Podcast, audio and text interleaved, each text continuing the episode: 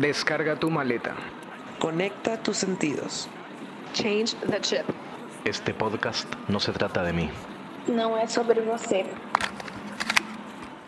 Hablemos de Teo. Dios habló en otro tiempo a nuestros antepasados por medio de los profetas, y lo hizo en distintas ocasiones y de múltiples maneras. Ahora, llegada la etapa final, nos ha hablado por medio del Hijo, a quien constituyó heredero de todas las cosas, y por quien creó también el universo. Yo soy José. Hanna no vino porque tuvo un accidente, pero pronto estará con nosotros. Y esto es Hablemos de Teo.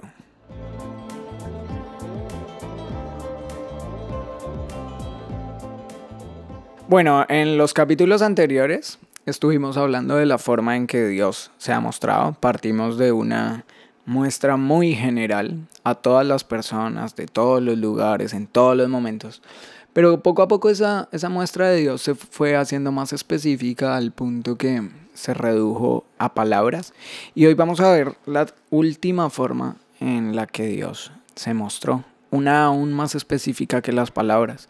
Una aún más concreta que la escritura. Y es la encarnación. Creemos que Dios, por lo que dice la Biblia, se hizo hombre. Se hizo hombre y vino a estar con nosotros. Entonces, en el versículo que leíamos al principio, el autor nos cuenta que por mucho tiempo Dios habló de muchas formas a través de muchos hombres. Pero llegó un punto donde Dios dijo, nada de esto es suficiente y es necesario hablar de una forma concreta y de frente acerca de él mismo. Entonces decidió hacerse hombre. Entonces decidió ponerse en nuestros zapatos, a nuestra altura, hablar nuestro idioma para contarnos exactamente cómo era Él. Y hoy lo que vamos a hablar es sobre eso, esa revelación final de Dios a través de la encarnación. Pero esta revelación a través de la encarnación la podemos comprobar, la podemos ver a través de tres cosas específicas.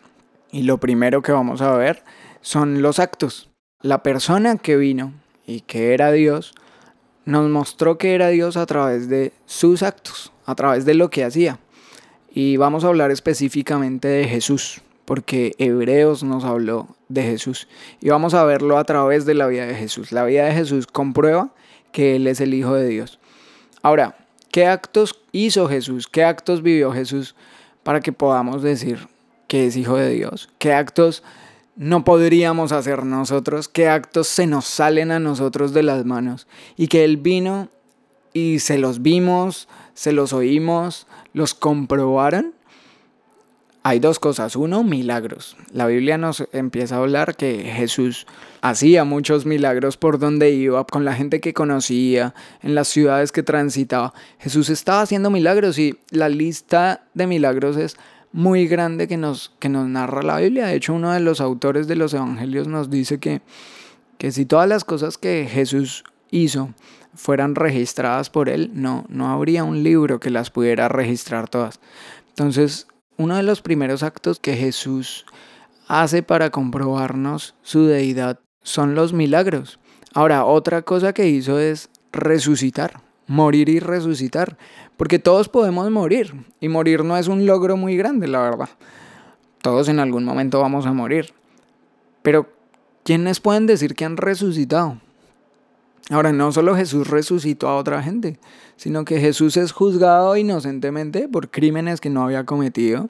Realmente es llevado a una cruz que en ese momento era un elemento mm, como de, de insulto en la sociedad. Solo los criminales eran los que eran crucificados, solo los criminales y las personas realmente malas eran las que eran colgadas ahí en, ese, en esa madera para desangrarse básicamente. Y Jesús no había hecho nada, ni contra, ni contra la ley del momento, ni contra... Solamente le caía mal a los que no les tenía que caer mal. Y inocentemente lo llevan a la cruz Muere como cualquiera de nosotros va a morir, pero pasa algo distinto a todo lo que nosotros podríamos lograr, y es que estando muerto al tercer día no encuentran el cuerpo. Y cuando no encuentran el cuerpo, unos dijeron que lo habían robado, otros no sé, habían muchas teorías, pero lo que podemos ah, leer en la Biblia es que muchas personas en distintos lados se lo encontraron y pasaron básicamente varios días con él, hablando con él, eh, teniendo experiencias con él, lo cual nos dice que, resucitó, que le ganó a la muerte. En, en el Antiguo Testamento, en Oseas, hay un versículo que nos que está Dios hablando y le habla directamente a la muerte y le dice, "Muerte, yo seré tu muerte." Y es curioso cómo en Jesús eso se cumple. Exactamente eso. Nadie hasta ese momento había vencido la muerte. Pero Jesús lo hace. Lo hace en sí mismo. Se levanta tres días después. Luego no encuentran su cuerpo. Hasta hoy no es encontrado su cuerpo. Y logra lo que ninguno de nosotros podía lograrle. Entonces, los actos de Jesús nos muestran que definitivamente Él no es como nosotros. Pero estos actos también se convierten ahí mismo en un, una especie de discurso, porque hablan por sí mismos. ¿De qué nos hablan? Bueno, de Dios. Pero es curioso cómo los hombres de antes hablaban un mensaje de Dios y sobre Dios. La diferencia con Jesús es que cuando Jesús habló a través de lo que hizo, Él era Dios mismo y era Dios el que hablaba.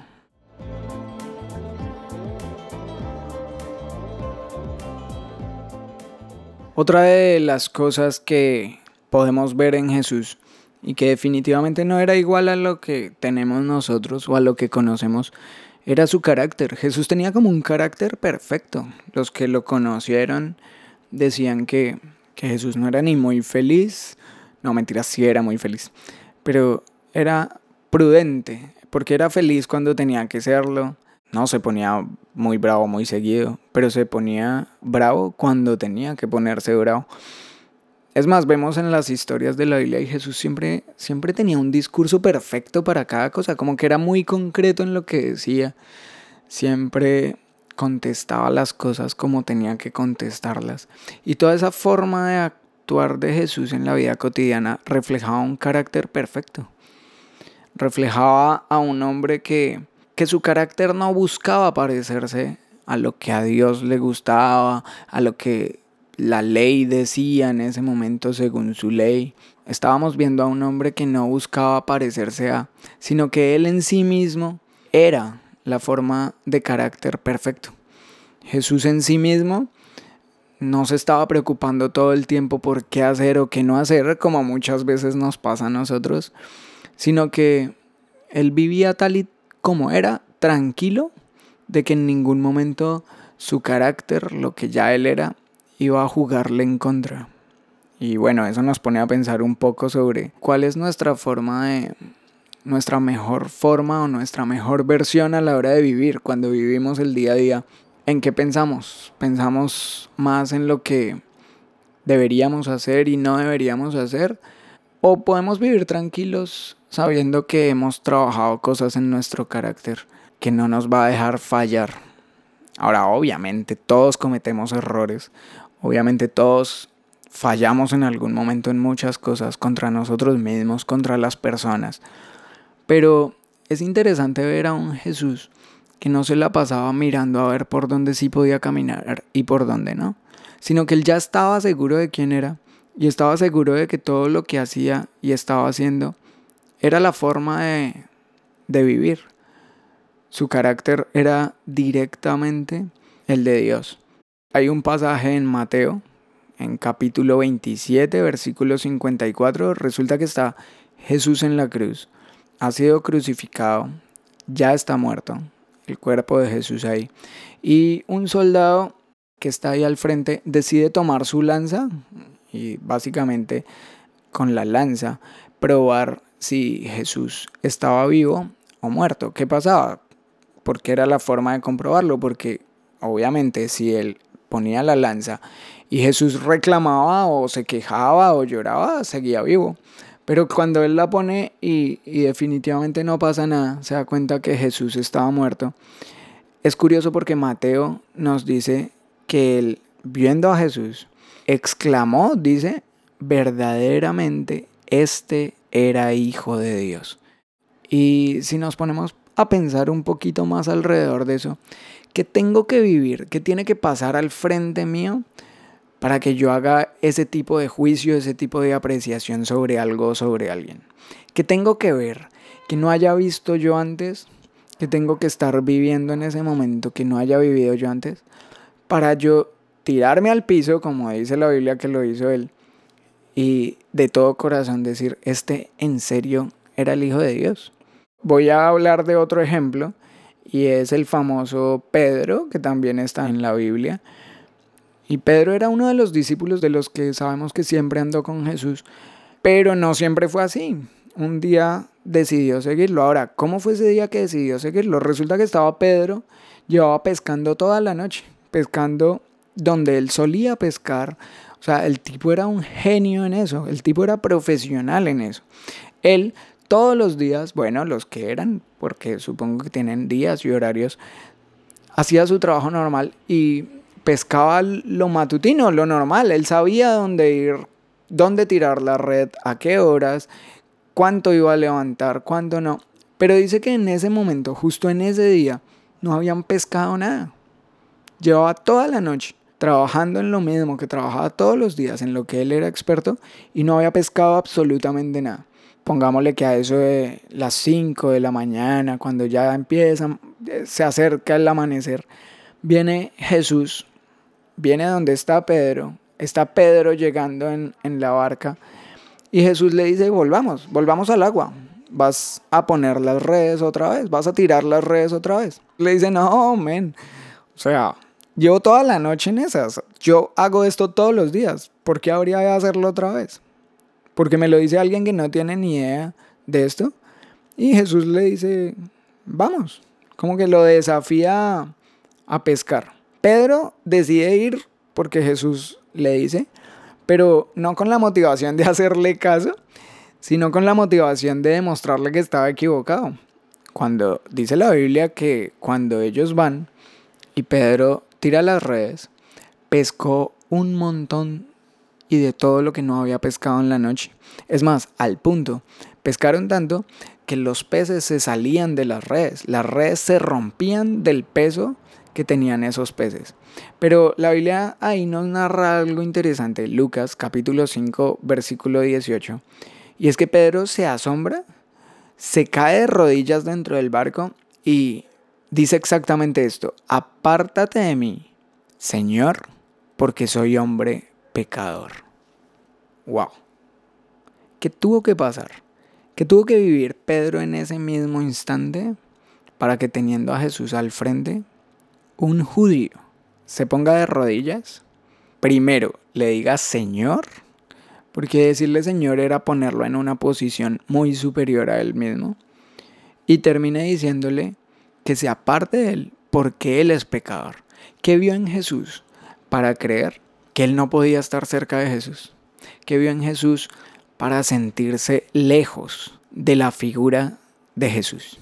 No se me ocurre otra cosa que Pedro se encontró de frente con Dios porque nuevamente Jesús en sí mismo estaba haciendo la mejor versión de Dios.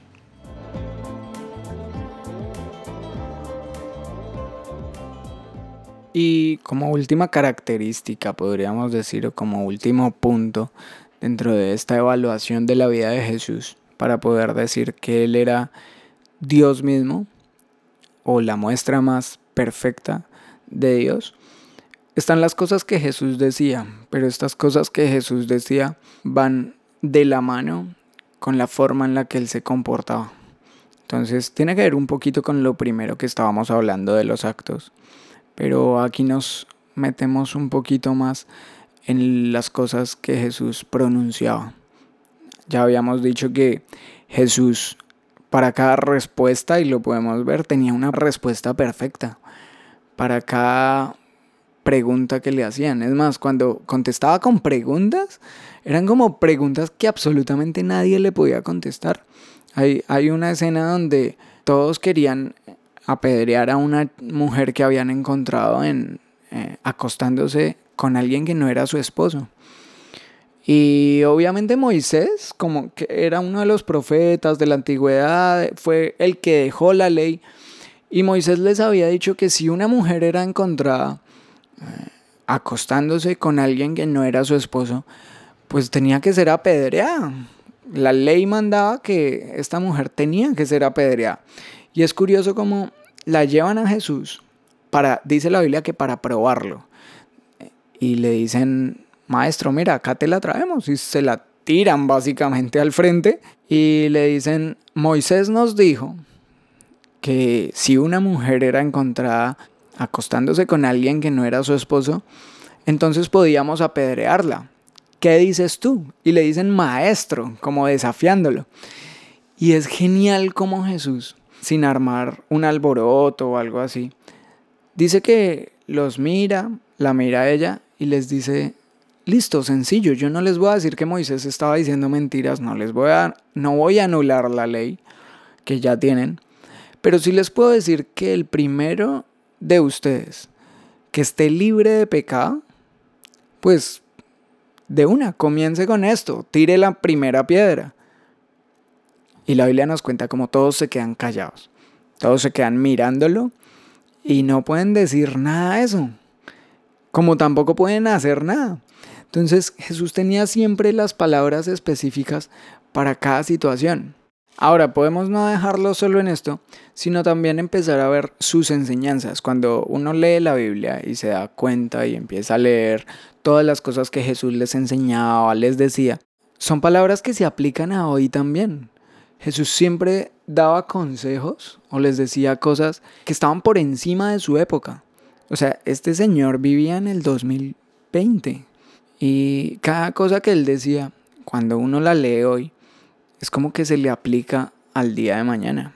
Y cada vez que uno empieza a tomar esas enseñanzas de Jesús y las empieza a poner en práctica y empieza a vivir, entonces se da cuenta que naturalmente la vida se le va transformando y se va acomodando a un estilo de vida donde poco a poco las cosas nos salen bien. Ahora, no quiere decir que vamos a hacer tacitas de té que nunca se van a romper y que van a brillar siempre.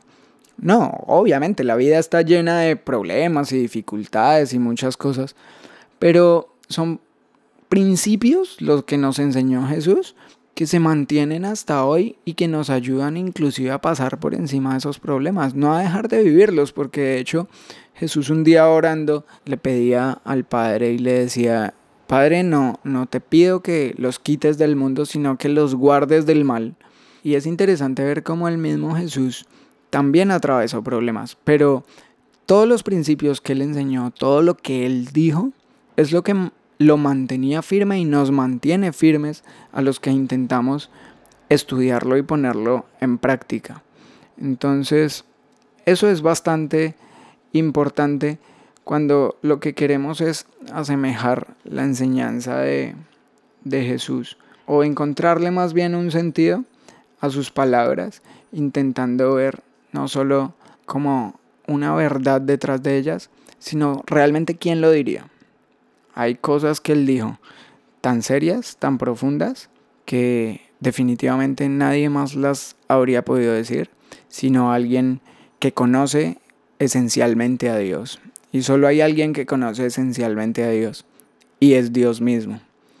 Más adelante Juan, uno de los que siempre estuvo con Jesús, escribió una carta años después y queda registrada y queda guardada al punto que hoy en día hace parte de la Biblia cristiana. Y en su primera carta, en el comienza escribiendo, en el primer capítulo, en el primer versículo, empieza escribiendo lo que existía desde el principio, lo que hemos oído, lo que hemos visto con nuestros propios ojos, lo que hemos contemplado y tocado con nuestras manos en relación con la palabra de vida refiriéndose a los dichos de Jesús. Entonces, él en su introducción básicamente está diciendo que va a escribir o va a dejar lo que él mismo escuchó, vio y oyó de Dios directamente. Y en este caso obviamente se refiere a Jesús. Y entonces, cerrando ya nuestro capítulo de hoy y acordándonos de Janita, donde estés, Janita. Esperamos que oigas este capítulo y decidas volver a hacernos compañía. Nada, mentiras, es no tiene posibilidades de venir, si no ella habría querido venir. Pero bueno, cerrando ya todo el tema de hoy de por qué vemos a Jesús como no solo como la encarnación de Dios o Dios mismo, sino también la revelación más específica de Dios en el sentido de que fue como conocer a Dios directamente. Entonces, lo primero fue que a través de sus actos Jesús hizo cosas que nadie más podría hacer, que nadie más puede hacer. Lo segundo es su carácter. Su carácter era perfecto. Todos los que lo conocieron, todos los que hablaron y escribieron de él, dicen que tenía un carácter digno de seguir. Y lo último es todo lo que él dijo, sus palabras, todo lo que le enseñó, todas las respuestas que él tenía. Siempre buscaban como darle sentido a las cosas, siempre buscaban darle vida, siempre anuló lo que era mentira, siempre anuló lo que era muerte y siempre con sus palabras no intentó, sino que realmente lo hizo de darle vida a las cosas, uniendo todas estas cosas, los actos, el carácter y las palabras. Entonces podemos decir que o Jesús era alguien que estaba muy loco para todas estas cosas, o entonces Jesús era el Hijo de Dios. Y yo realmente, desde mi posición, José eh, prefiere creer que, que Jesús era el Hijo de Dios. Porque no solamente porque es lo que he creído, sino porque es lo que día a día he verificado que vale en mi vida. Voy a cerrar con un pasaje de la Biblia en donde el mismo Jesús habla. Está en Juan capítulo 14, en el versículo 9, y está Jesús mismo hablando. Y es interesante como él teniendo un público de discípulos, de hombres comunes y corrientes, de todos los estratos sociales, de todos los tipos de educación, pero que iban a ser capaces de regar el cuento por todo lado.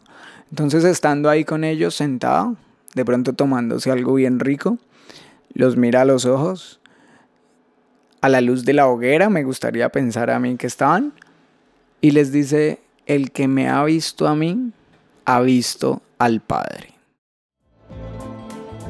Si les gustó este podcast y quieren saber más de lo que hacemos, decimos y a veces pensamos, síganos en nuestra cuenta de Instagram, Hablemos de Teo.